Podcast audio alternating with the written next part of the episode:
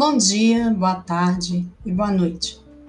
Esse é o primeiro exclusivo podcast Um pouco de cultura freiriana, apresentado por Verlaine Angélica Gonçalves Goulart e realizado como parte da disciplina de Laboratório Pedagógico Multidisciplinar de Aprendizagem 1, sobre a orientação da professora Ana Paula Campos Cavalcante Soares. Hoje falaremos sobre a conceitualização e uma breve trajetória dos círculos de cultura, parte integrante do método Paulo Freire de educação.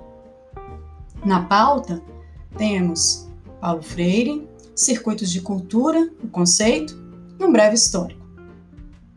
Paulo Freire é o patrono da educação no Brasil. Sua obra é referência em educação em todo o mundo e sua filosofia tornou-se um paradigma em diversos estudos sobre educação.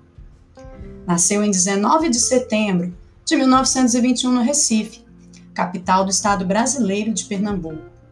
Em 1961, assumiu o Departamento de Extensões Culturais da Universidade de Recife, onde realizou um conjunto com sua equipe as primeiras experiências de alfabetização popular que levariam à constituição daquilo que seria conhecido como hoje Método Paulo Freire. Nesse processo, realizou o feito de alfabetizar cerca de 300 cortadores de cana em apenas 45 dias. Com esses resultados, ganhou notoriedade e o governo brasileiro de João Goulart transformou esses métodos nas primeiras experiências de um Plano Nacional de Alfabetização.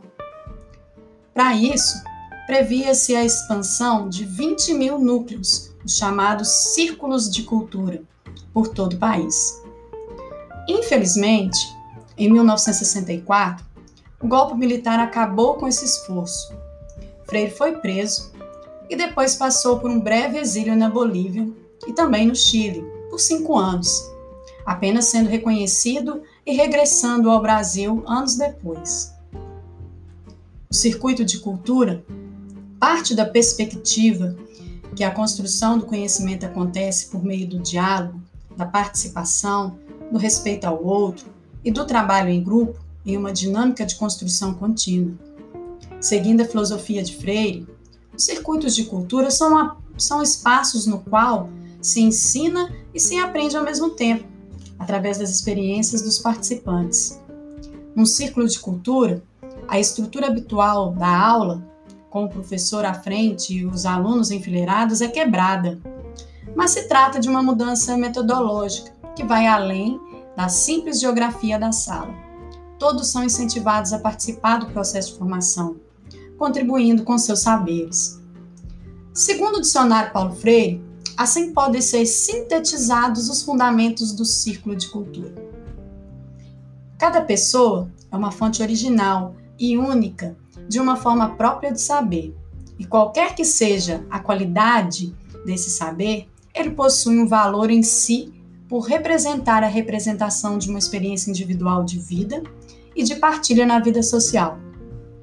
Também, como cultura, apresenta um modo de vida e uma forma original e autêntica de ser, de viver, de sentir e de pensar em uma ou de várias comunidades sociais. Cada cultura só se explica em seu interior para fora, e os seus componentes, vividos e pensados, devem ser o fundamento de qualquer programa de educação ou de transformação social.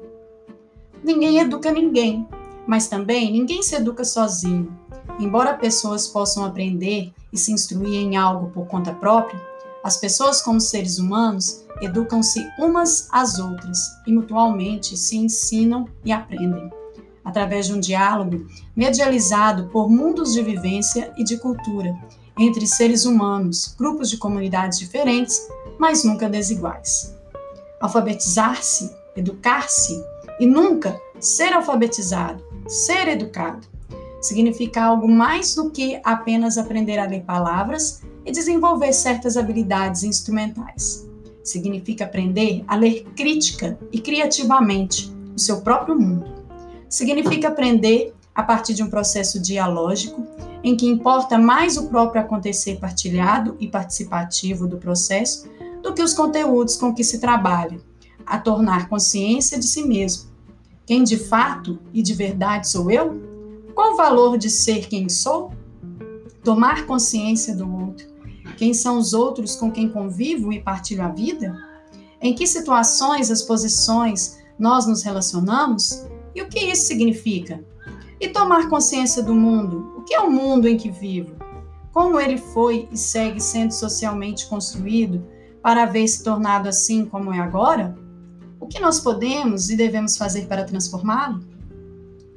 Bem, podemos notar que o círculo de cultura é mais que uma técnica espacial, estando intimamente ligado a todo o pensamento freiriano. Apesar de ter sido retomado em muitas experiências sociais, os círculos de cultura nunca foram aprendidos amplamente na educação brasileira. Majoritariamente, o processo de educação mais amplamente difundido no país ainda é o processo tradicional.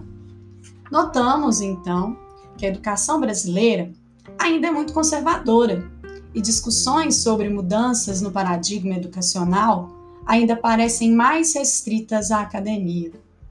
Por isso, cabe aos professores encontrar em caminhos, em meio à rigidez dos conteúdos programáticos e do escasso tempo que possuem em sala de aula, repensando suas metodologias a partir de temas geradores, o que explica passos.